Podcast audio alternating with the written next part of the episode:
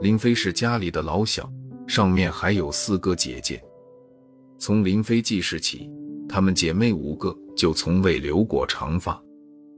林飞做梦都想拥有一头飘逸的长发，可这个梦一直无法实现。这一切都是因为林飞的父亲有一条规定，他的女儿不准留长发。如今，林飞的父亲年事已高，可他的眼睛还很好使。每当女儿们回到家，他第一眼看的一定是头发，然后才是脸。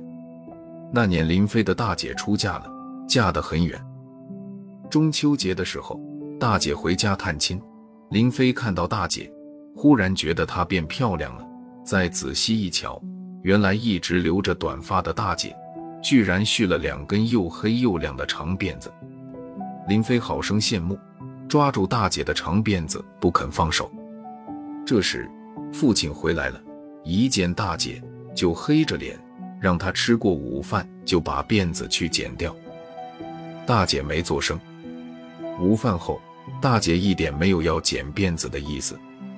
她说：“我好不容易留起来的长发，不能说剪就剪啊，反正我只住一宿，明天就回去了。”可到了傍晚，大姐就遭殃了。父亲见大姐还晃着两根长辫子。二话不说，找来一把剪刀，抓住大姐的长辫子就剪了下去。咔嚓，咔嚓，刀起发落，大姐差点变成小尼姑。林飞不知道父亲为什么不让他们留长发，问母亲，母亲也不说。那天，林飞终于忍不住，花一分钱买了六根皮筋，给自己的一头发茬硬生生地扎上了两根小辫子，剩下的四根。套在了两只手腕上。晚上，父亲回到家，林飞像往常一样迎上前去，要给父亲捶背。当他伸出两只小手时，父亲一眼看到了那几根皮筋，他一下子把脸拉了下来，猛地扯下林飞小辫子上的皮筋，套到他的手上，再抓住他的手，狠狠地将皮筋在他手上弹。那粉嫩的小手上。立即被弹出一道道血杠子，林飞被父亲这突如其来的动作吓得哇哇大哭。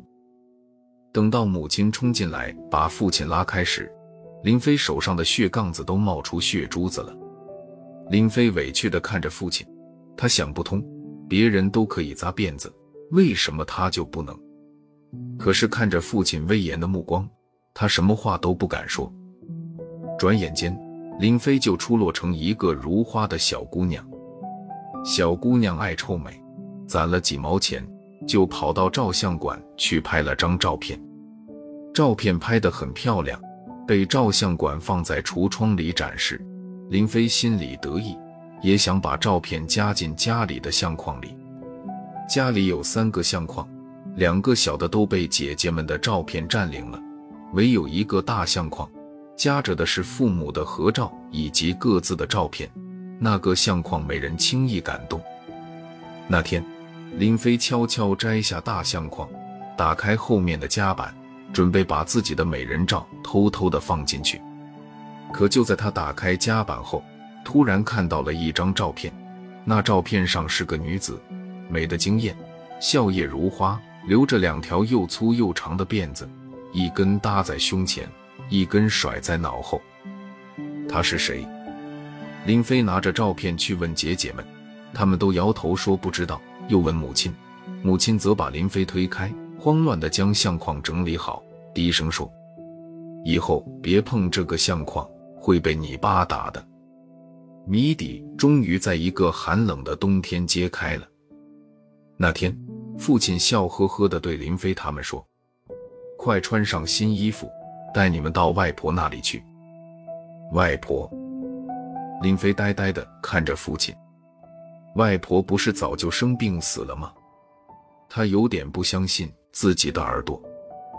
外婆家在另一个小镇上。敲开门后，迎上来的是一位头发雪白、面目清秀的老人。父亲让他们赶紧叫外婆。林飞有一张甜嘴巴，外婆外婆叫的老人眼泪直流。外婆对父亲说：“我那天整理箱子，发现一本书里夹着秀姑写的几张纸，你把它拿走吧。我老了，万一哪天死了，这些东西没准会被一起烧掉。父亲轻轻叹了一口气，从外婆手里接过一本泛黄的线装书。